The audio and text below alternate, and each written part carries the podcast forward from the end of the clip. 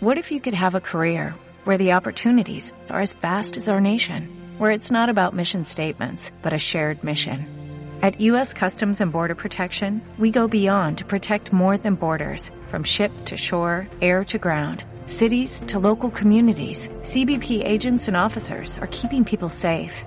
Join U.S. Customs and Border Protection and go beyond for something far greater than yourself. Learn more at cbp.gov/careers. Radio Marca Vigo, 98.3 FM. Baby, baby, baby, baby.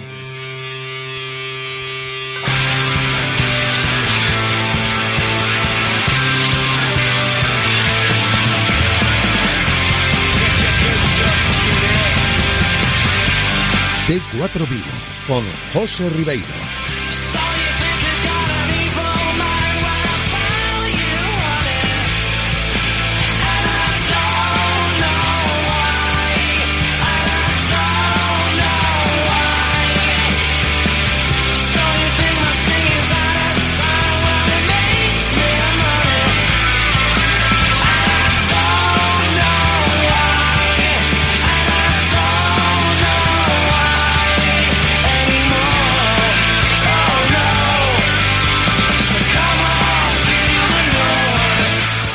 ¿Qué tal? Muy buenas tardes, bienvenidos a este tiempo de T4 Vigo. Ya lo sabéis que vamos a estar hasta las 8 en punto en directo repasando la actualidad del Real Club Celta. Enseguida con nuestros compañeros de Irmandiños, porque hoy es lunes por la tarde, tenemos tertulia de peñas del Real Club Celta y van a estar, como digo, enseguida hoy con nosotros José González y Keltoy Conde de la peña Irmandiños. Vamos a hablar de todo lo que está relacionado con las peñas del Real Club Celta en estas últimas semanas, lo que ha afectado en la grada de marcador, también en la grada de animación, tema de pancartas y demás, y por supuesto de la actualidad del conjunto celeste en lo estrictamente deportivo, que hacemos un breve repaso antes de dar paso precisamente a la tertulia. El Real Cruz Celta se ha ejercitado esta mañana, empezando bien la semana, con caras de alegría, no puede ser de otra manera después de haber goleado el sábado por la tarde a Leibar en lo que fue el partido número 10 de este campeonato doméstico de esta temporada 2018-2019 y en donde pues antes de ese partido este pasado fin de semana todo el mundo hablaba de la continuidad o no de Antonio Mohamed y quizás después del partido ya no se hable tanto de esto sino de la brillante actuación de Iago Aspas, protagonista del fin de semana porque ya es Pichichi de la liga, Iago Aspas con 8 goles y en la zona mixta el sábado después del partido evidentemente siguió siendo protagonista, ya no solo por el hecho de haber sido papá, de haber dormido en la noche anterior en el hospital, de marcar tres goles, de volverse rápido al hospital a seguir cuidando de su pequeña recién nacida, junto a su mujer, junto a su otro hijo, y también rescató un poquito de tiempo para analizar la situación, si ha cambiado o no demasiado el ánimo en el Real Cruz Celta y todo lo que pasa sobre el terreno de juego, lo que pasaba, mejor dicho, sobre el terreno de juego en las jornadas anteriores donde no salían las cosas, lo ha dicho Yago Aspas claramente, cambió el resultado. Más que nada el resultado, cuando entra el balón y la gente está con, con confianza, no está dubitativa, pues se, se, nota. Creo que hemos empezado a cimentar la, la, victoria, sobre todo en el trabajo defensivo, porque bueno, era muy importante no volver a recibir gol. Creo que llevábamos seis o siete jornadas recibiendo goles en contra y bueno, creo que a partir de ahí pues empezar a cimentar las victorias, porque bueno, creo que tenemos eh, bastante gol, más allá de que, que no estuviera más y que es un jugador muy importante para nosotros. Dice Yago Aspas que a partir de lo del sábado se puede empezar a cimentar una nueva senda positiva, ¿no? Evidentemente la victoria ayuda mucho para cambiar dinámicas, el Celta en el juego no tanto, luego lo analizaremos, luego lo pondremos en cuestión también con los compañeros de Irmandiños y lo escucharemos en palabras del propio Iago reconociendo que en cuanto al juego, pues todavía queda mucho por mejorar. Sí, creo que queda muchísimo. Llevamos tres meses eh, trabajando juntos, muchos compañeros nuevos, gente también con poca experiencia, gente muy joven y bueno, hay que ir aclimatándose todos. También tenemos eh, algún jugador lesionado importante como, como es Maxi. Bueno, trabajaremos juntos durante todas estas semanas para, para buscar lo que quiere el míster. Se acordaba ya Guaspas del el ausente Maxi Gómez, que aprovecho para recordar también el parte médico en este mismo momento en el Real Club Celta, pues siguen lesionados Matías Jensen y Maxi Gómez no van a llegar para el partido de este jueves cuando el Celta reciba a la Real Sociedad en ese partido de ida de los 16 avos de final de Copa del Rey, pero antes de hablar de la Copa, seguimos repasando un poco lo que nos dejó el fin de semana en palabras del que antes del partido era el nombre propio, después lo eclipsó Yago Aspas, pero todavía se sigue hablando de ello. Antonio el Turco Mohamed, el entrenador del Real Cruz Celta, que tras la victoria cogió un poquito de aire, tuvo un momento para halagar y echarle bonitas palabras a Yago Aspas y también tuvo el momento de mandar un recadito para los que lo daban por muerto. Fantástico. Cualquier calificativo sobra, ¿no? Para, para los dos primeros goles que hizo de, mucha jerarquía, de mucha categoría. Mi, el estado mío no, no se va a modificar. Eh, solamente me dedico a trabajar y, y después las cuentas las hago al final. Nada más. Me parece que se apuraron muchos en darme por muerto. Ahí estaba, el apunte de Antonio Mohamed sobre los que pensaban que iba a ser casi casi la sentencia para el turco. Aunque no se ganase, finalmente se goleó, se gana un poquito de crédito Antonio Mohamed y parece que va a poder continuar al frente del banquillo del Celta, aunque, insisto, lo del juego no acabe todavía de convencer, va a seguir trabajando, esperemos que en positivo para que lleguen eh, buenos partidos también en todo lo relacionado con el aspecto futbolístico, más allá de los resultados, que a fin de cuentas es lo que hace feliz a la gente, ver ganar a tu equipo, y eso también lo apreció Bryce Méndez, que fue protagonista, el mediocentro de Moss, esta mañana, después del entrenamiento, salía a sala de prensa y también reconocía que, oye, ganando, pues están evidentemente un poco más tranquilos. Un punto más tranquilos, era, era necesaria esta victoria y, qué mejor manera de hacerlo que, goleando y bueno, esto nos da moral y, y, nos, y nos reafirma nuestra idea. El equipo sabía lo que tenía que hacer, tanto antes del partido como después del partido, no cambia nada un resultado, sí que es cierto que que ayuda y da confianza, pero, pero el equipo está igual. Un Bryce Méndez que dice que el equipo está igual, que la confianza se gana con las victorias, por supuestísimo, y que también se acuerda el mediocentro de Moss de que esta semana ya hay que cambiar el chip, hay que pensar en la Copa, porque os lo recuerdo por si hay algún despistado, el jueves festivo a las 4 y cuarto de la tarde, este jueves, hay partido en Balaídos, juega el Real Club Celta, partido de ida de los 16 avos de final de Copa del Rey contra la Real Sociedad y cuando a se le pregunta por esto, se le preguntaba esta mañana, pues decía que bueno, puede ser bueno el momento para el Real Cruz Celta para empezar la Copa ahora. No sabemos si es bueno o mal momento, sabemos que, llega, es una, es una competición que nos ilusiona, que siempre, siempre crea buena, buen ambiente en, el vestuario y que, y que trae ganas y bueno, qué, mejor manera de afrontarlo que después de una victoria. Después de una victoria, evidentemente, es bueno el momento para empezar la Copa del Rey. Veremos cómo lo afronta el conjunto de Antonio el Turco Mohamed, cómo se afronta el torneo copero, que esa va a ser quizás otra de las grandes incógnitas esta semana cuando se hable del Real Club Celta. Y nosotros seguiremos hablando de todo esto después de la public con nuestros compañeros de Irmandiños, con José González y Keltoy Conde. Radio Marca, el deporte que se vive. Radio Marca. ¿Qué ocurre cuando sabes de coches? Que todo el mundo te pregunta.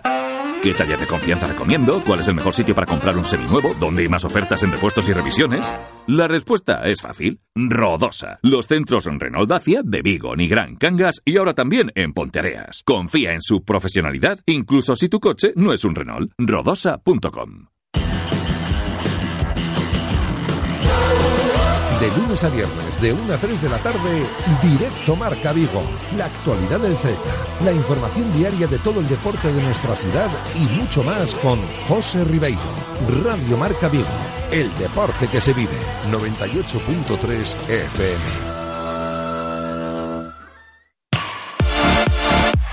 Radio Marca, el deporte que se vive. Radio Marca.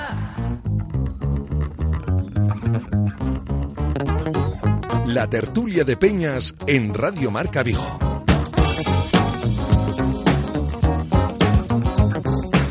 Tertulia de Peñas en Radio Marca Vigo con la actualidad del Real Cruz Celta a nivel de opinión hoy con nuestros compañeros de la Peña de Irmandiños. Keltoy Conde, ¿qué tal? Keltoy, ¿cómo estás? Bien, bastante bien. Bienvenido. También con nosotros José González. ¿Qué tal, José? ¿Cómo estamos? Eh, muy bien. Bienvenidos, chicos. Mm, hablamos de Peñas, hablamos del Real Cruz Celta. Empiezo, antes de lo estrictamente deportivo, un poco en el ánimo de los peñistas del Real Cruz Celta. Aprovechando que estamos con vosotros, no sé cómo lo habéis vivido desde la Peña de Hermandiños, pero sí que es cierto que estas últimas semanas, a nivel del colectivo de Peñas del Real Cruz Celta, ha estado bastante movida la cosa. ¿Qué estoy? Sí, sí, desde luego no es, no es nada habitual lo que ha sucedido estos últimos, estas últimas semanas. Aún por encima se junta eh, con lo de los nuevos resultados del equipo, se junta la prohibición de, estos últimos, de estas últimas semanas de poner pancartas que afecta en este caso a las peñas del grupo del sector de marcador, pero eh, entendemos que en un futuro podría afectar a todas. Claro. No, a ver, a fin de cuentas, nosotros no entendemos un, un fútbol sin, sin poder mostrar nuestro apoyo al equipo y mostrar nuestro apoyo pues implica banderas, pancartas, bufandas, eh, todos con la camiseta celeste, vamos, que el equipo contrario cuando llega al campo lo que vea sea todo un mismo color, todo un- una caldera que le está gritando, que le está eh, comiendo la cabeza y que se sienta atrapado en, eh, en un espacio cada vez más reducido. Es que, como decía que José, a vosotros, a Irmandiños, lo de las pancartas en marcador, pues directamente no os afecta, pero sí que lo dejasteis eh, patente en el partido contra el Alavés, el día en donde las protestas quizás fueron más pronunciadas y en donde la Peña Irmandiños no apareció allí en esa grada de animación hasta el minuto 30, ¿no? Si no me equivoco. Eh, sí, este- eran 30 minutos que se decidió entre todo el colectivo de la grada de animación de hacer huelga de animación por lo de no sentarnos en la grada y bajar eso en el minuto 30 y sacar la pancarta de Somos Hereiros, no, eh, no sois nadie, creo que ponía el mensaje, no recuerdo bien ahora. Por tema de eso, de solidaridad, porque aunque es verdad que no nos afecta a nosotros y si el colectivo de marcador, eh, que nos dice que, que igual el año que viene es todo el campo sin, Claro. sin pancartas o, o- o así. No sé cómo lo veis vosotros porque y cómo se ha tomado esta medida en el colectivo de Peñas. Nosotros lo hemos comprobado aquí en palabras del presidente de la Federación de Peñas, de Pepe Méndez, que ha intervenido en varias ocasiones ya estas últimas semanas, más que nada a raíz de este tema mediático con el colectivo de Peñas en el Real Cruz Celta, la prohibición de las pancartas y demás, que por una parte, como aficionados del propio Real Cruz Celta, pues oye, puede llegar a molestar el hecho de que si no puedes poner tus pancartas, si las pones, mejor dicho, pues pueden mul- multar a tu club, ¿no? En este caso, pues se ahorraría el aficionado del Celta ese, no sé si escollo o vergüenza de ver, oye, están multando a mi propio club, no quiero que lo multen. Por eso un poco me retraigo en ese aspecto. Pero por el otro también está la parte de, caray, yo quiero animar, quiero poner mi pancarta como se ha hecho toda la vida y no se entiende un poco la medida. Yo creo que están esas dos posturas, porque en estas últimas dos jornadas, una vez que ya se conocía la medida, las pancartas han estado ahí también. Sí, efectivamente, las pancartas se han, se han puesto, eh, entendemos que en señal de protesta eh, al- a la directiva, porque eh, la principal protesta ya no es tanto la, la prohibición, que al parecer viene de, de parte de la Sí. liga y no del propio club, sino que el club eh, no nos informara con suficiente tiempo, porque nos avisa eh, un mes antes de que empiece la liga y ya intentamos buscar una solución, pero nos avisa eh, a seis días para el siguiente partido Sí, sí, sí. y no hay forma de encontrar una solución, ni siquiera, pues nosotros también buscamos un poco de eh, que el club nos dé una mano para intentar agarrarnos a eso. Nosotros queremos poner nuestras pancartas, pues que nos diga, pues eh, nos dijeron, es que no puede eh, tapar la publicidad por cuestiones de televisivas. Vale, pues igual ponerlas en los laterales o en las propias pancartas eh, de, nivel, de nivel de club, o sea, la, la publicidad del, del Celta o algo así. Alguna solución, buscar alguna solución eh, a, este, a este problema, porque las pancartas las queremos seguir poniendo. a sí. nivel nosotros queremos seguir poniéndolas. No, el problema sigue ahí, porque como decía ahora aquel Toy, eh, el colectivo de Peñas quiere seguir manifestando su apoyo con sus pancartas de toda la vida, el Celta la situación la aborda como la aborda, y ahora parece que a nivel de protesta, como nos has contado que el Toy, pues las pancartas se van a seguir poniendo y veremos hasta cuándo. Pero también esta semana, estas últimas horas, antes de zanjar este tema de bueno, vamos a decir, eh, actividad mediática o actividad social que, que tanto está impactando ahora en las últimas semanas en las peñas del Real Cruz Celta, también tenemos que meter en el saco ese comunicado reciente de la propia Federación de Peñas del Celta, del Club Deportivo Lugo y del propio Real Club Deportivo de La Coruña, que se han pues juntado, por decirlo de alguna manera, para también manifestarse en contra de la iniciativa de jugar los partidos, ese famoso partido en Miami y demás partidos que puedan llegar en caso de que salga adelante este tipo de propuestas más, a- más en un futuro y que yo creo que gran parte del colectivo de peñas y de aficionados, ya no solo de aquí de Galicia, sino del fútbol español, están en contra. De esto también se habla en las peñas del Celta en las últimas horas. Sí, es, yo para mí es, es- es una locura que, que se haga eso, de que un partido de una liga, de un país, se tenga que jugar en otro. Que es verdad que, que otros deportes lo hacen, otras ligas lo hacen, pero sigue siendo una locura que se haga eso, de que alejar a los aficionados de, de su equipo para que, eh, para que la liga recaude más, pues no, no, lo- no lo entiendo. Porque estaban primando al aficionado, al aficionado de televisión, al aficionado de, eso de países de eso, de Estados Unidos, de Asia, ya con el tema horario, por ejemplo, y perjudicando al aficionado de la, de la propia ciudad. Que quiere ver a su equipo. No sé cómo lo veis vosotros, os pregunto esto como peñistas, pero sí que es cierto, tú lo decías que el Toy al principio, ¿no? Cuando, cuando intervenías por primera vez ahora en la tertulia, el hecho de que en estas últimas semanas, yo os digo, no sé si lo notáis como peñistas, que está todo como más a flor de piel, eh, y se le suma que el equipo pues no iba muy bien, que estaba esa racha de seis victorias consecutivas sin ganar, que llegaban pues los avisos de la liga, lo de las pancartas, lo de los partidos fuera, y todo esto que, que ha generado un alboroto incómodo, diría yo. Sí, sin duda. El gran problema yo creo que fue, que fue ese, el, junta- el haberse juntado todo, porque es, entre comillas, fácil lidiar con problemas cuando te vienen un problema y lo, lo luchas, lo compites y lo que sea, pero cuando te vienen eh, dos problemas de golpe, más eh, la mala dinámica del equipo, más el run run de si se va el entrenador, que si no sé qué. Claro. Al final es que se junta todo, explota la cabeza y dices, pues eh, vamos a protestar por todo. Final, eh, vayamos por partes. El- lo de la mala dinámica del equipo, más o menos quedó a un lado con este último partido. Eh, lo de las pancartas, a ver cómo se soluciona, pero en principio está la cosa como está, quedó así. La prohibición sigue en pie, la protesta sigue, pero no hay, en principio no hay, no hay nada más planificado a corto plazo. Desde fuera para- parece que se mantiene un- como un tira y afloja, ¿no? En ese aspecto. Sí, sí, sí, sí, sí, pero no, pero que no hay nada planificado de hacer algo a mayores o simplemente está la cosa así a ver cómo, cómo desemboca. Y ahora sí, lo de la protesta que acaba de salir ahora conjunta con las otras, con las peñas de los otros clubes, de nuestra, nuestro rechazo a jugar en el extranjero, porque eh, como decía mi compañero José, que en otras ligas se hace, que también se escuda mucho de que eh, en la NBA lo hace mucho, que decía Tebas. Eh, tampoco es lo mismo porque, por ejemplo, en, en los deportes estadounidenses lo que tienen, tienen una cosa que es la liga regular y luego los playoffs. Entonces, en la liga regular, un partido de, de mitad de temporada, pues al final no cuenta mucho. Fastidia a los aficionados, Sí. sin duda, igual, pero no afecta mucho al devenir del equipo. Aquí puede ser un partido vital, sobre todo eh, un equipo porque eh, si no tengo si no entendí mal en principio siempre va a ir o Barça o Madrid eh, va a ser uno de los que vaya al extranjero y al final es porque si es en campo del, del Barça o del, del Madrid no van a jugar en su campo si es en nuestro campo lo mismo ocurre Claro. y eso al final en el fútbol es vital.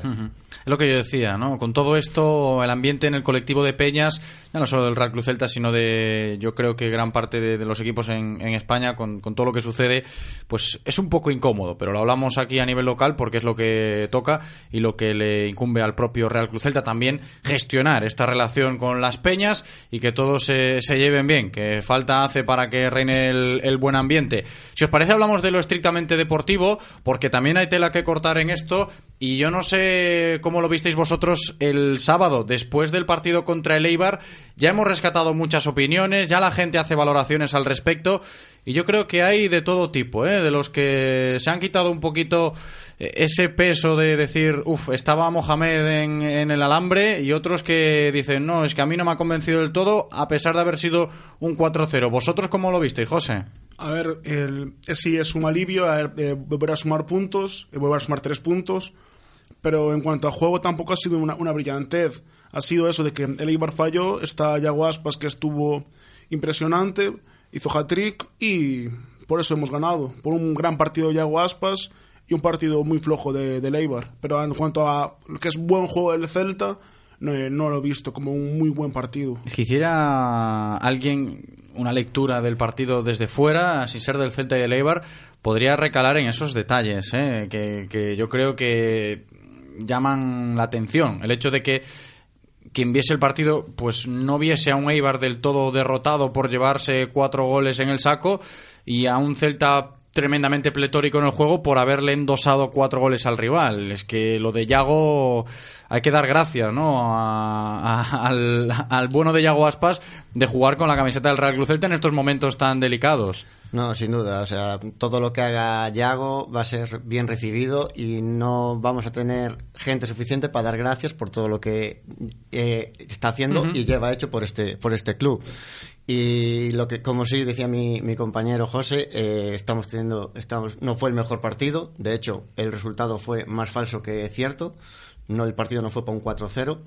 no, no jugamos excesivamente bien, pero en estos momentos, con esta mala racha, con la situación que teníamos, realmente lo que importaba era ganar. Es como que el fuera. ganar era necesario por encima de todo, ¿no? Y ahí se abre el debate que hoy teníamos, por ejemplo, también en directo Marca Vigo y que seguramente se siga alargando este debate eh, con el paso de los días. El hecho de priorizar ahora mismo, tal y como está Antonio Mohamed, tal y como está el celtismo, o como estaba, mejor dicho, antes del partido de Leibar, de irascible todo, tan a flor de piel los ánimos, tan incómodos muchos, tan impacientes otros, también hay que decirlo.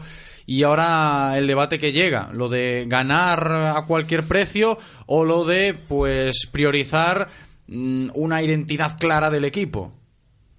Sí, eh, es verdad es que esta victoria sirve para eso, ir poco a poco y a ver que si volvemos y si mantenemos la línea de, de recuperar también el juego que teníamos al principio de liga, que es verdad que contra el Levante, contra el Atlético se hicieron buenos partidos, luego vino la racha negativa, hemos ganado, no hemos jugado bien, pero a ver si conseguimos eh, seguir así, poco, poco a poco. Keltoy, tu opinión sobre este debate de si ganar está por encima de convencer a pesar de que no llegue el resultado, que es un poco lo que se amparan muchos cuando quieren defender a Antonio Mohamed y los que lo critican cuando quieren hacerlo también, ¿no? que le ponen el debe, depende de cómo se mire.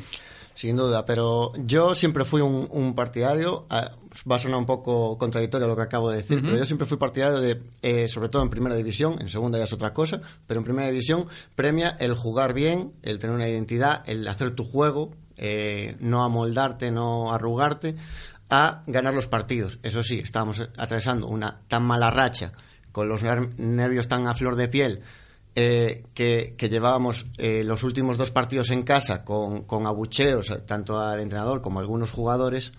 Entonces, la afición, ya digo, a nivel afición, más que equipo, necesitaba una victoria como fuera. Yo no sé si a vosotros os llamó la atención, yo creo que a la gran mayoría sí, el mensaje de Antonio Mohamed. Lo escuchábamos al inicio de este tiempo de T4 Vigo, lo escuchábamos el sábado al término del propio partido y ese titular que casi casi se ha podido leer en prácticamente todos los periódicos también a nivel local, de Mohamed mandando el recadito, ¿no? De que quizás muchos lo dieron por muerto antes de tiempo. Saca pecho Antonio Mohamed. José.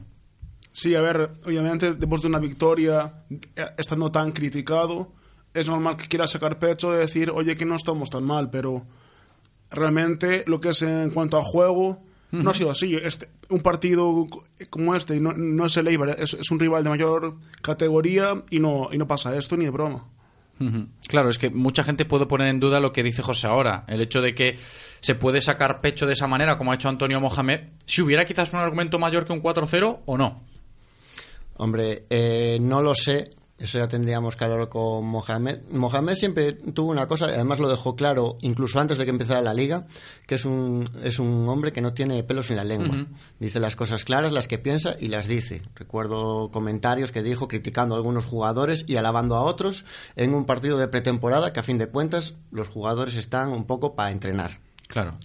Y, y si él se considera con, con, eh, situación para sacar pecho, bueno, es su opinión. Yo no creo que estén las cosas como para echar cohetes, pero bueno, también es cierto que hace tres días estaba más fuera que dentro y ahora, pues por lo menos una semanita más está. Claro, es que un poco después de esas declaraciones de Antonio Mohamed que hemos escuchado y que seguiremos escuchando a nivel de, de opinión pública esta semana hasta el próximo partido por lo menos, ese recadito, ¿no? De que quizás algunos se han precipitado dándome por muerto antes de tiempo, ¿no? Que lo escuchábamos al término del partido contra el Eibar.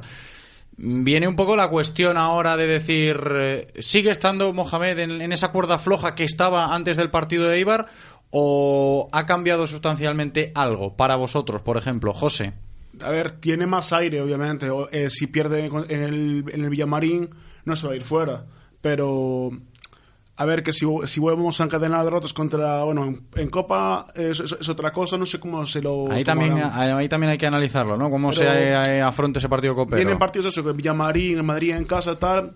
Obviamente, eh, tiene más aire que, que antes sin esta victoria. Pero no creo que perdiendo en el Villamarín o contra el Madrid se, se vaya a ir fuera. La pregunta también está a la orden del día, ¿eh, Keltoy? Sí, sin duda. Eh, yo creo que eh, puede respirar un poco más, porque además la victoria fue, fue contundente, repetimos, eh, más que por el juego, por genialidad de Yago Aspas. Eh, si el partido hubiera sido jugando mal y 1-0, mm, igual no tendría tanto aire como el que tiene. Además es eso, vienen dos partidos difíciles, en principio complicados. Es mucho más fácil que digas, bueno, eh, estos, entre comillas, es normal que se puedan perder o no tener un buen resultado. Entonces, siempre son, siempre son más, más factibles que, que a pesar de no sacar un buen resultado, sigas, sigas en el equipo. Pero nunca se sabe. Fin de cuentas, yo tampoco sé eh, cuán en la cuerda floja estaba, pero vamos, tampoco creo que esté la cosa como para relajarse. No, está claro que no, que está la situación para estar por lo menos terso, ¿no? Y, activo, cerciorado lo que pueda pasar, sobre todo en el terreno de juego, ¿eh? que es eh, a fin de cuentas donde se hacen los juicios, cuando ves jugar al equipo. Nos quedan cinco minutos para llegar a las ocho en punto de la tarde, para terminar la tertulia de Peñas, chicos, y son cinco minutos que vamos a dedicar a lo que le va a tocar al Celta afrontar esta semana, ese partido de Copa. ¿A vosotros os gusta la Copa? Entiendo que sí. A mí la Copa me encanta, siempre me encantó. Es que es un torneo casi casi celtista, ¿no? Que a la gente le gusta de aquí.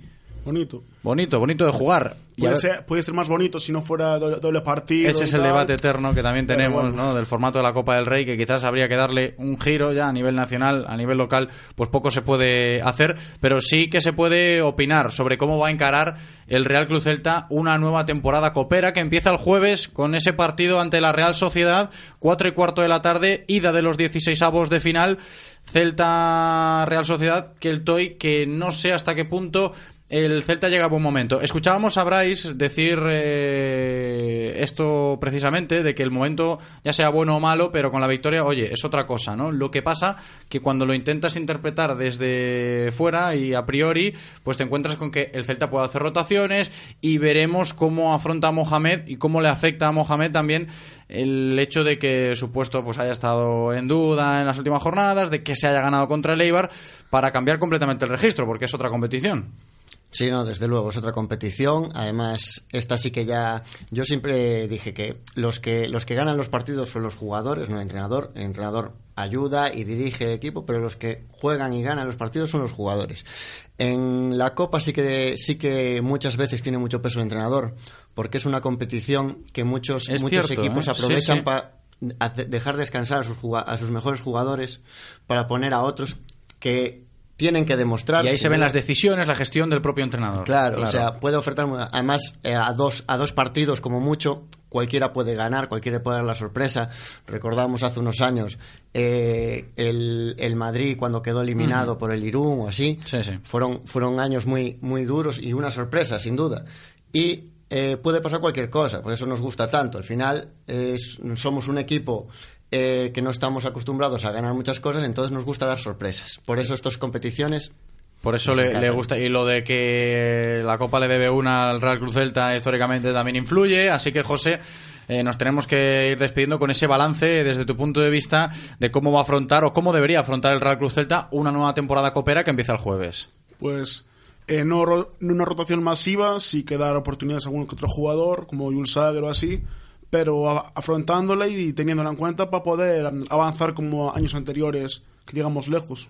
Por lo menos que no se hable de eso mm, que se suele decir coloquialmente, ¿no? No, que Mohamed tira la copa o que el entrenador de turno tira la copa. Por lo menos que no se hable de eso, ¿no? El viernes. No, desde luego. bueno, el viernes y cuando se concluya la eliminatoria de aquí a un tiempo, porque va a pasar bastante después de- del partido de ida, pero por lo menos que se empiece con buen pie, como ha sido esta tertulia, ¿eh? me lo he pasado muy bien, espero que vosotros también en este ratito agradable de radio, hablando del Real Cruz Celta y de cositas de actualidad del colectivo de Peñas, hoy con Keltoy Conde, muchas gracias por venir Keltoy, Gracias a vosotros. un abrazo muy grande, y José González también, muchísimas gracias José, abrazo grande.